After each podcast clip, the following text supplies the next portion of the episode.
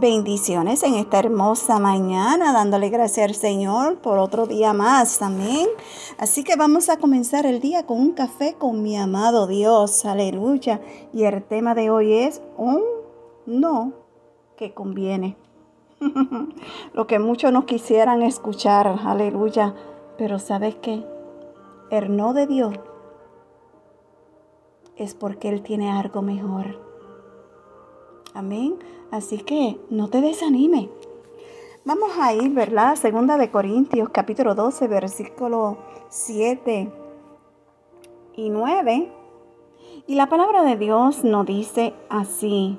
Y para que la grandeza de las revelaciones no me exaltase desmedidamente, me fue dado un aguijón en mi carne un mensajero de Satanás que me abofetee, para que no me enaltezca sobremanera. Respeto a los cuales tres veces he rogado al Señor que me lo quite de mí. Me ha dicho, bástate mi gracia, porque mi poder se perfecciona en la debilidad. Por lo tanto, de buena gana me gloriaré más bien en mis debilidades, para que repose sobre mí el poder de Cristo. Aleluya. Quiero decirte en esta mañana, ¿verdad? Que a veces la respuesta de Dios no va a llegar como esperamos o queremos, pero eso sí, llegará como necesitamos. Lastimosamente, nos gustaría ser más lo que deseamos, pues por lo general el deseo puede más que la necesidad. Dios siempre sabe cuándo es el momento, cuánto estamos preparados y qué clase de respuesta necesitamos. Y cuando su respuesta es un no, es porque Él tiene la razón. A veces un no como respuesta no nos gusta.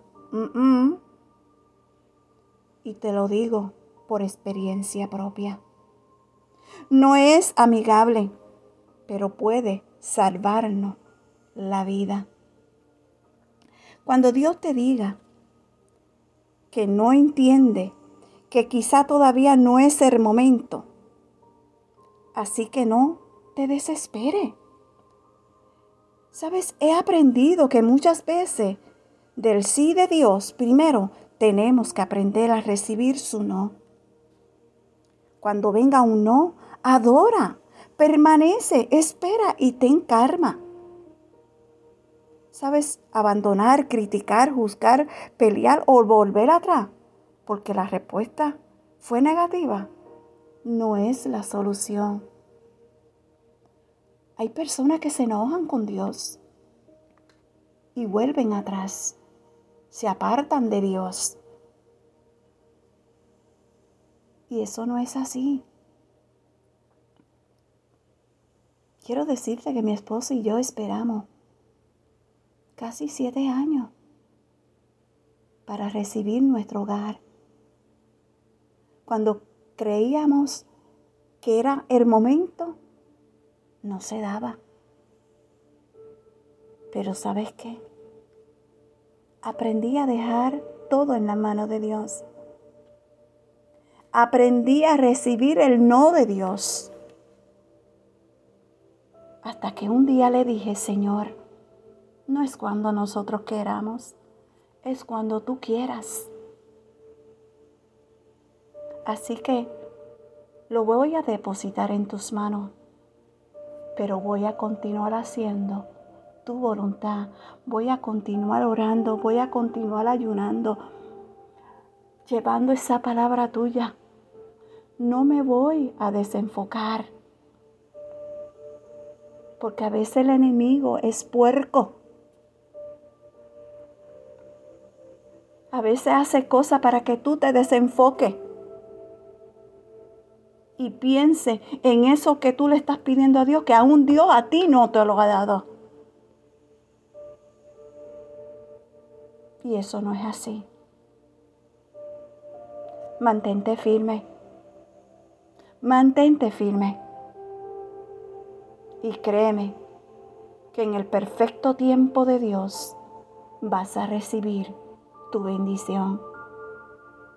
Nosotros la recibimos, mi esposo, mi hija y mi nieta. Este año recibimos nuestra bendición, nuestro hogar, nuestro hogar que tanto anhelábamos. Pero fue en el tiempo de Dios, no en el tiempo nuestro. Porque para aquel tiempo no convenía, sino en este tiempo. Así que, si yo esperé, tú también puedes esperar. Amén. Sonríe cada día, aunque aún tú no veas la respuesta.